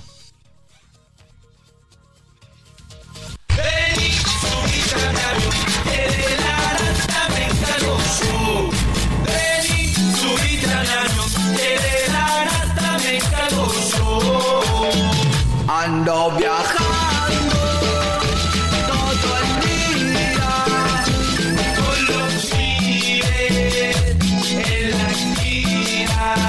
Ando. En un momento regresamos. A la una, con Salvador García Soto, te desea felices fiestas. Ya estamos de vuelta en A la Una con Salvador García Soto. Tu compañía diaria al mediodía. Sigue creando momentos llenos de estilo deportivo con Ford Escape híbrida. Estrena a 24 meses sin intereses y seguro promocional. Visita a tu distribuidor Ford más cercano. Consulta términos y condiciones en Ford.mx. Vigencia del 1 de diciembre de 2023 al 2 de enero de 2024. A la una, con Salvador García Soto, te desea felices fiestas. A la una, con Salvador García Soto. Dos de la tarde con 30 minutos. Seguimos, seguimos con usted aquí con la información de este sismo, ya ahora oficialmente de 5.7. Nos informaba y nos adelantaba hace un minuto la secretaria de Protección Civil de la Ciudad de México. Ya lo está confirmando el Servicio Sismológico Nacional, epicentro en Chiautla, Puebla, hacia el sur del estado, en los límites con el estado de Guerrero. Tengo en la línea telefónica y le agradezco que nos tome esta llamada a Catarino Miranda, él es coordinador general de Protección Civil del estado de Puebla. ¿Cómo está, don Catarino? Un gusto saludarlo. Buena tarde. Eh, buenas tardes. ¿Qué reporte tiene sobre este sismo eh, con epicentro en, el estado de Puebla? Sí, ratificando, es magnitud 5.7, eh, con epicentro en a 16 kilómetros al oeste de Chautla de Tapia, en nuestro estado, una profundidad de 48 kilómetros. están los reportes que tenemos del público es que sintieron un movimiento trepidatorio, ¿eso se puede confirmar en este momento? Aún no. Todavía no. Ese si es trepidatorio oscilatorio aún no. Estamos verificando ese dato. Este, pero lo que sí puedo puedo comentar que en este momento pues nosotros estamos desarrollando algunas acciones ya, este pidiéndole a los directores municipales trabajando con ellos de manera coordinada para que nos envíen ya sus reportes, eh, sus verificaciones de- derivados de sus recorridos a sus inmuebles, diferentes inmuebles en sus municipios. Claro. Eso con el objeto de verificar si tenemos alguna afectación o no. Hasta el momento no tenemos reporte de afectaciones. No hay hasta este momento. afectaciones, o sea, es saldo blanco hasta el momento, ¿no? A reserva, como dice usted, de que fluya la información de los municipios. Pues vamos a estar pendientes, eh, don Catarino Miranda, coordinador general de Protección Civil de Puebla. Le agradecemos esta información para la audiencia acá en la Ciudad de México. Gracias. Y también, por supuesto, en el estado de Puebla, porque recuerde que nos escuchan allá. Les mandamos un saludo a todos los amigos del Altiplano, que Heraldo Radio Altiplano, que nos escuchan en los estados de Tlaxcala y Puebla a través de la frecuencia del 96.5 de FM. Vamos, a- estamos tratando de hacer contacto con nuestro corresponsal en Guerrero también, porque evidentemente siendo eh, ubicándose el epicentro en los límites con Guerrero, entre Guerrero y Puebla, pues también se sintió con fuerza en algunos municipios del estado de Guerrero. Ahí en Chilpancingo se encuentra Carlos Navarrete. Carlos, platícanos cómo les sintieron el temblor allá en Guerrero. Buena tarde. Salvador, buenas tardes. Eh, efectivamente, comentarte que la Secretaría de Gestión Integral de Riesgos y Protección Civil del Estado de Guerrero, pues activó los protocolos preventivos y de seguridad en apoyo a la población debido al sismo que se registró la tarde de este jueves en Puebla, en los límites con Guerrero y Morelos. Eh, comentarte que por indicaciones de la gobernadora Evelyn Salgado, personal operativo de esta dependencia estableció recorridos preventivos en las zonas cercanas al epicentro con el propósito de descartar afectaciones y riesgos a la población. Eh, también se estableció comunicación telefónica con las autoridades municipales mismas que hasta este momento no reportan ningún tipo de afectación en sus demarcaciones. Eh, en el caso del estado de Guerrero, este sismo se sintió de moderado a fuerte en municipios de la región norte y centro y también se percibió de manera muy en Tierra Caliente y Costa Grande. Insistir, hasta este momento no se reportan daños ni, afe- ni afectaciones a infraestructura, sin embargo seguiremos atentos a los reportes que envíe a los medios de comunicación al gobierno del Estado. Estaremos también pendientes. Muchas gracias, eh, Carlos Navarrete. Te agradezco la información. Buenas tardes. Muy buena tarde. Ahora vamos hasta Veracruz, otro estado donde también se sintió este sismo. Allá se encuentra nuestro corresponsal, Juan David Castilla. Juan David, te saludo. Buenas tardes. Muy buenas tardes, Salvador. Te saludo con gusto desde Veracruz. Efectivamente, decirte que cientos de burócratas desalojaron el Palacio de Gobierno, la torre de la Secretaría de Seguridad Pública, el Palacio Municipal y otras oficinas tras este sismo que se registró en el estado de Puebla. La calle Juan de la Luz Enríquez, en el centro de la ciudad de Jalapa, la capital del estado, fue cerrada parcialmente tras la salida de los trabajadores de sus sitios de trabajo. Eh, se concentraron en Plaza Sebastián Lerdo de Tejada, también en la explanada del Parque Benito Juárez, y esto como parte de los protocolos internos de prevención.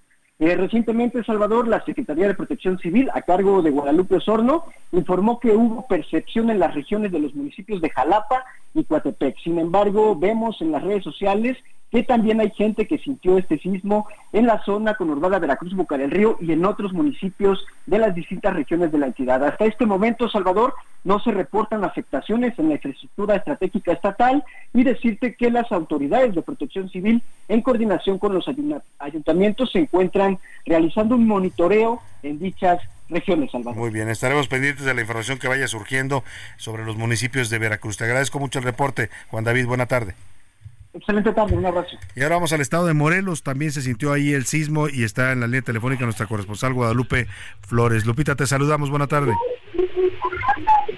¿Qué tal, Salvador? Eh, saludo con mucho gusto desde Cuernavaca, Morelos. Pues prácticamente eh, vivieron eh, los morelenses momentos de pánico, trabajadores, estudiantes, eh, pobladores, pues desalojaron los inmuebles luego de sentir este sismo que se registró la tarde de este jueves de eh, 5.5 con epicentro en el estado de Puebla. Eh, todavía no hay reporte de, la, eh, de las autoridades de la Coordinación de Estatal de Protección Civil sobre daños eh, materiales humanos. Simplemente se están haciendo a través de los municipios las supervisiones. Sin embargo, este temblor prácticamente eh, recordó lo que se vivió en aquel 19 de septiembre de 2017. La información, Salvador. Muchas gracias, Guadalupe. Estaremos pendientes de lo que surja ahí en Morelos. Buena tarde. Muy buenas tardes. Oiga, los sismos son muy democráticos, ¿eh? nos afectan a todos por igual, no importa si usted es un eh, trabajador, un obrero, un profesionista o es el hombre más rico del país. A Carlos Slim nos sorprendió el sismo en un hotel de Paseo de la Reforma, donde estaba esperando eh, al presidente López Obrador para un evento. No estaba solo, estaba con Emilio Azcárraga Gallán, el dueño de Grupo Televisa. Cuéntanos, José Luis Sánchez. Así es, Salvador. Justamente en la puerta de este hotel se encuentran, bueno, están, la verdad que están resguardados atrás de unas vallas, pero bueno, en la- vamos a subir ahorita la imagen en tus, red- en tus redes sociales. Se aprecia a Emilio Azcárraga, se aprecia el señor al ingeniero Carlos Slim, también se aprecia a otros miembros del Consejo Mexicano de Negocios, eh, por ahí anda también Antonio del Valle, en fin. Bueno, pues todos están afuera, justamente afuerita del hotel, resguardándose luego del sismo, están platicando entre ellos, están cotorreando entre ellos, como lo hacemos todos los demás, Pues sí. pero están cotorreando ahí. Como el resto de los mortales, aunque estos están un un poco más arriba en la escala socioeconómica. Oye, vamos a los deportes porque hablando de sismos, ayer le tembló al San Luis y bueno, qué goliza le puso el América. Vamos con el señor Oscar Mota. Los deportes en A la Una con Oscar Mota. Señor Mota, ¿cómo está usted? Mi querido Salvador García Soto, amigas, amigos, hoy un gran día para ganar. Eh, te, te entrego eh, tu bolillo, por favor. Para el susto. Sí, obviamente. Y gracias, sí me hacía falta, eh, la Le- verdad que sí, le iba se poner- sintió fuerte. Le iba a poner frijoles y queso Oaxaca, pero me dijeron que eso ya era otro No, platillo. no, Era- este, es- este va solito, Era nada más para a las susto. dos y Sí, media, ya claro. me iba a quedar. Eh, rápidamente, qué bueno que todos están bien, reportando puntualmente en la luna con Salvador García Soto. Eh, ya pasado, obviamente, el susto, pasado todo el tema, y qué bueno que los mexicanos estamos bien. Pues llega el momento pues, de los memes, ¿no? Porque mucha gente ahorita están hablando de dos causas del temblor. Número uno, de los tigres que están temblando de miedo porque al rato van a enfrentar a Pumas a las 9 de la venga, noche. Venga, ¿ahí está allá en el volcán? No, es aquí, es aquí en Ciudad Universitaria. Ay, entonces regalamos quédase- boletos, ¿no? Es correcto. Ahorita vamos a ver quién se los llevaron. Número uno. Y la segunda parte que dicen que también tembló, pues fue la réplica precisamente de lo que pasó el día de ayer en el estadio Alfonso Lastras, allá en San Luis, donde el América 5-0. La realidad, Salvador, eh, fue un entrenamiento, fue un interescuadras. O sea, a domicilio fueron a golearlos. La sub-23 del América le hubiera dado más pelea al propio América que este San Luis. Y te voy a dar un dato. Hace un par de días se presentó Luis Miguel en San Luis. Ajá. ¿Y esto qué tiene que ver con el fútbol y con mi sección? Bueno, eh, para que no se vaya a enojar a Nadia Arriaga.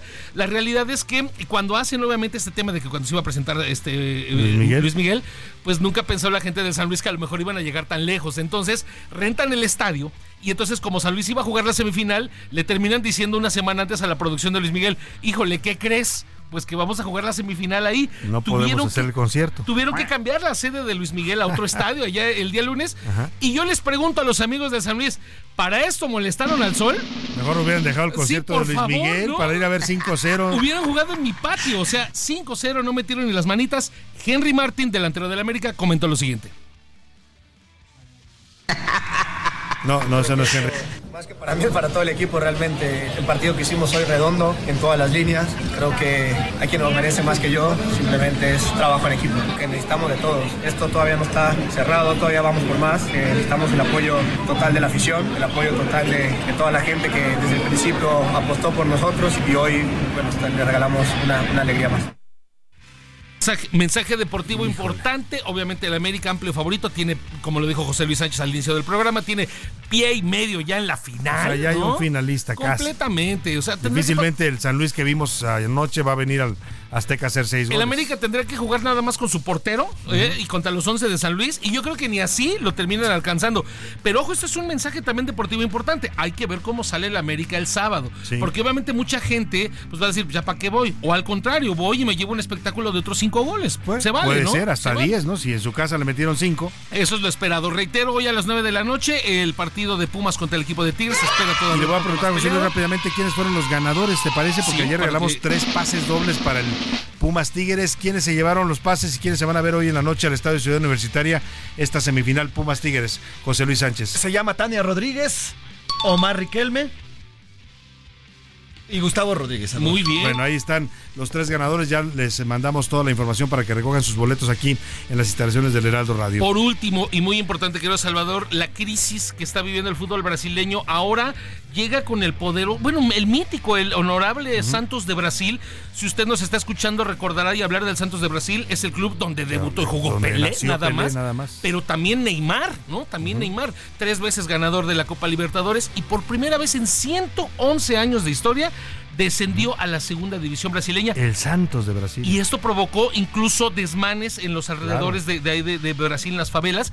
Hay a- a- detenidos, Hubo violencia. disturbios, todos Sí, protestando, po- molestos por este descenso de su equipo, el Santos de Brasil. Gracias, Oscar. Hoy un gran día para ganar. Vamos a hacer contacto en este momento con Juan Manuel García Ortegón. Él es coordinador del C5, el Centro de Inteligencia aquí en la Ciudad de México. ¿Cómo está, don Juan Manuel? Buenas tardes. Muy buenas tardes, todo bien por acá. ¿Cómo están ustedes? Bien, bien, estamos bien con el susto nada más. Platíquenos qué reportes tiene sobre este sismo y sobre todo el tema de las alertas sísmicas, qué tanto funcionaron en este sismo. Bueno, eh, de- empezando por lo que comentas, afortunadamente fue eh, principalmente el susto. Eh, afortunadamente, una vez concluido el protocolo de evaluación temprana, ya podemos reportar que no tenemos eh, que no tenemos incidentes en infraestructura eh, al momento. De todas maneras, seguimos nosotros esperando y captando la información que llega a través del 91 en la ciudad, eh, primordialmente, para verificar gente que pueda haber sufrido crisis nerviosas, caídas, el tipo de eventos que normalmente eh, ocurren eh, durante la evacuación en un sismo. Pero afortunadamente al momento todo ha sido saldo blanco. En cuanto al alertamiento sísmico, eh, apuntar dos cosas. Derivado al epicentro tan cercano a la Ciudad de México, ocurrió eh, básicamente en el estado de Puebla. Eh, tuvimos muy pocos segundos de, de antelación en el, en el alertamiento. Eh, sin embargo, es lo es eh, como, como se espera funcione la alerta sísmica en una situación como esta. En cuanto a la reproducción en los altavoces de, de los postes del, del sistema de videovigilancia de la Ciudad de México, que son los que opera el C5, tuvimos una reproducción del en el 98.5% de los postes. Para la gente que nos están llegando reportes, don Juan Manuel, de que no sonó la alerta sísmica en su calle, en su colonia, eh, ¿dónde pueden reportar esto para que se atienda? La manera, eh, bueno, le- siempre les comento en todos los canales, la manera siempre más directa y más sencilla es a través de las redes sociales del C5, Ujú. a través de la cuenta de Facebook C5, eh, C5 CDMX, en el caso de, de Twitter, o bueno, ahora X, eh, C, C5-CDMX. Eh, también lo pueden hacer a través de eh,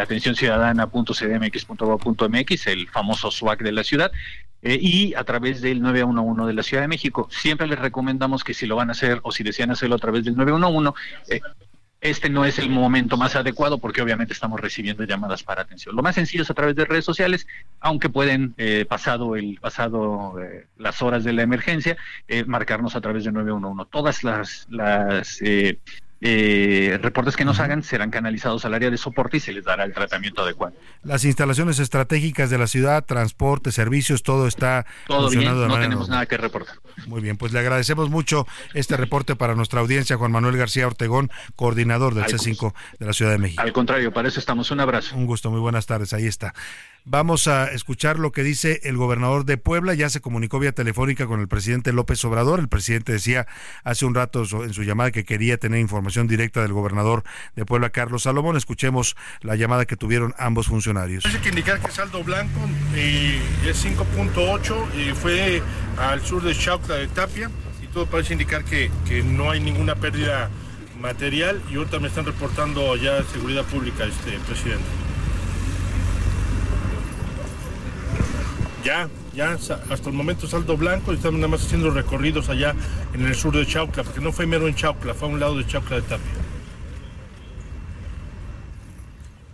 Pues ahí está lo que le está reportando Carlos, eh, perdóneme, Jorge Salomón, Jorge Salomón, el gobernador de, eh, de, perdóneme, Sergio, ando yo confundiendo con nuestros colaboradores. Sergio Salomón, gobernador del estado de Puebla, al presidente López Obrador en esta llamada telefónica, saldo blanco, y dice que ya se ha hecho una revisión pues en los municipios del estado y no se reportan afortunadamente ninguna afectación. Vamos a seguir informando lo que se vaya generando en cuanto al sismo, pero oiga, qué mejor, qué mejor em, medio para quitarnos un poco el susto y recobrar la fuerza y el- la serenidad que la poesía. La poesía tiene poderes mágicos, siempre lo he creído, es una de las expresiones más acabadas del arte de los seres humanos y hoy tengo el gusto de recibir en esta cabina a, una autora, poeta Ana María Ramos, que nos va a hablar de un libro que está presentando en editorial Aquitania llamado Alma Indocumentada. Bienvenida, Ana María Ramos, qué gusto tenerte aquí. Muchísimas gracias, gracias por la acogida y estoy muy impresionada, cosas mágicas que tiene la poesía. También soy gente de radio. También. He hecho radio toda la vida y mi emisora es 98.3.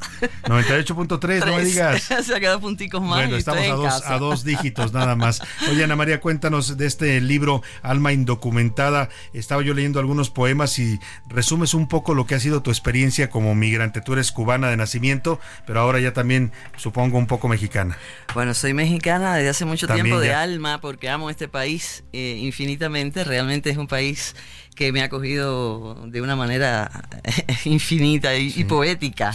Y poética. Ustedes los mexicanos tienen una poesía intrínseca. Sí, ¿verdad? Eh, no soy no soy migrante, yo vivo en Cuba. ¿Tú vives en Cuba? Yo soy de La Habana y me regreso a La Habana el día Ah, te 4. regresas a La Habana. Mira, yo me confundí porque he conocido algunas autoras de Aquitania que son emigradas Sí, cubanas que viven aquí en la. Ciudad de México. Entonces tú vienes directo de La Habana a presentar este libro a aquí en México. presentar este libro acá en el, en el año de la poesía de Aquitania Editorial. Son unas Claro. mujeres maravillosas, cubanas, toda poesía. Claro. eh, con alas inmensas y bueno, pues me han invitado a, a presentar este poemario y aquí, y aquí estoy. Y platícanos, ¿a quién dedicas este libro Alma Indocumentada o por qué lo titulaste de esa manera? Bueno, pues lo titulé de esa manera por mis características muy peculiares, por mi insularidad. Yo pienso que todo el que vive en ínsula tiene el alma también un poquito indocumentada, ¿no? Eh, lo dedico a todos los que me han hecho sudar poesía.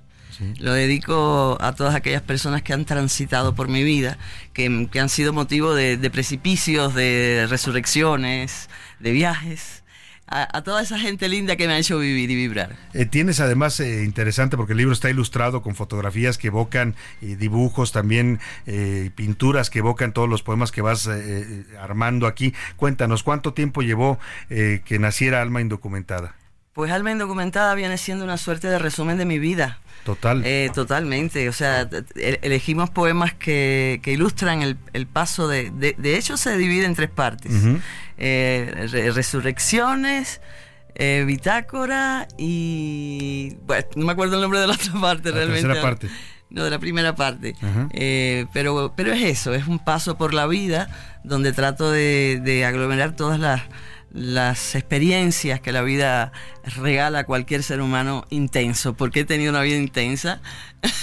Y ahí, y sí. ahí está, ahí está reflejada. Oye, y cuéntanos, en, en radio nos decías, estás en una emisora allá en La Habana, 98.3. Sí, Radio Metropolitana, mi casa de toda la vida. Yo pienso que ahí nació eh, la poesía en mí. Hacía, Ahí un, nació. hacía, hacía un programa, eh, hacía digo porque ya no, ya estoy en la televisión, ya no estoy en la radio, pero un, pro- un programa que se tituló Casa de Cristal Ajá. y era un programa absolutamente poético donde todo el mundo, los cubanos, nacemos todos poetas hasta Los tanto se pruebe lo poetas, contrario. cantantes, artistas. La verdad, pocos pueblos he conocido yo que tengan tanta vena artística como los cubanos. Sí, en efecto. Es Si, parte de si su no, si no tuviéramos poesía, si no naciéramos con poesía, no hubiéramos podido sortear tantos Todo que obstáculos que, la vida nos ha deparado. Sí, desde el nacimiento. como- Desde el nacimiento. como país. Al menos lo de mi generación. Sin duda alguna. Si te preguntara algún poema en particular que te que a ti, a ti como autora te guste de este libro, ¿cuál me dirías?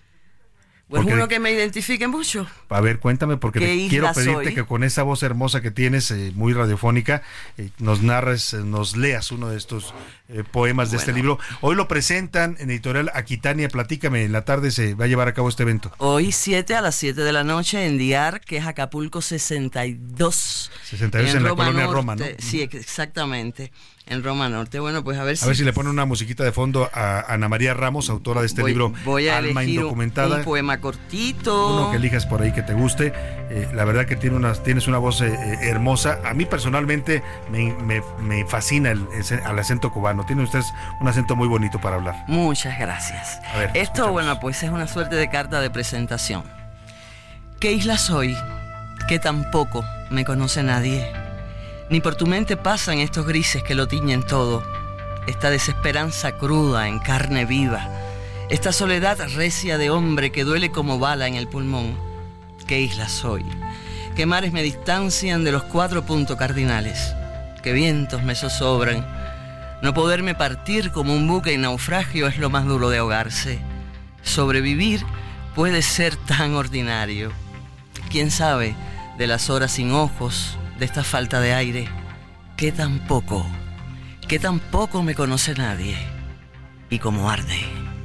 Qué belleza, un aplauso, gracias. Esto es lo que vamos a escuchar hoy en la tarde, 7 de la noche, la presentación de Ana María Ramos y su libro Alma Indocumentada, Editorial Aquitania. Felicidades, yo apenas empiezo a leer algunos poemas, pero me encantó la edición, es una edición muy bonita, ilustrada. Y pues yo te deseo todo el éxito con este libro, Ana María. Muchísimas Y gracias. gracias por compartir eso que es eh, del viaje de tu vida resumido en este, en este libro. Muchísimas gracias, de si verdad. usted quiere conocer a, Ana. María y a su poesía, vaya hoy por la tarde, es Acapulco 62. El lugar se llama Diarc. Diarc, es en la colonia Roma Norte. Bueno, pues se va al coctelito. Aparte, van a festejar también. Ya por aquí anda Mariana Otero, la directora, una de las directoras de Editorial Aquitania. Ma- Mariana.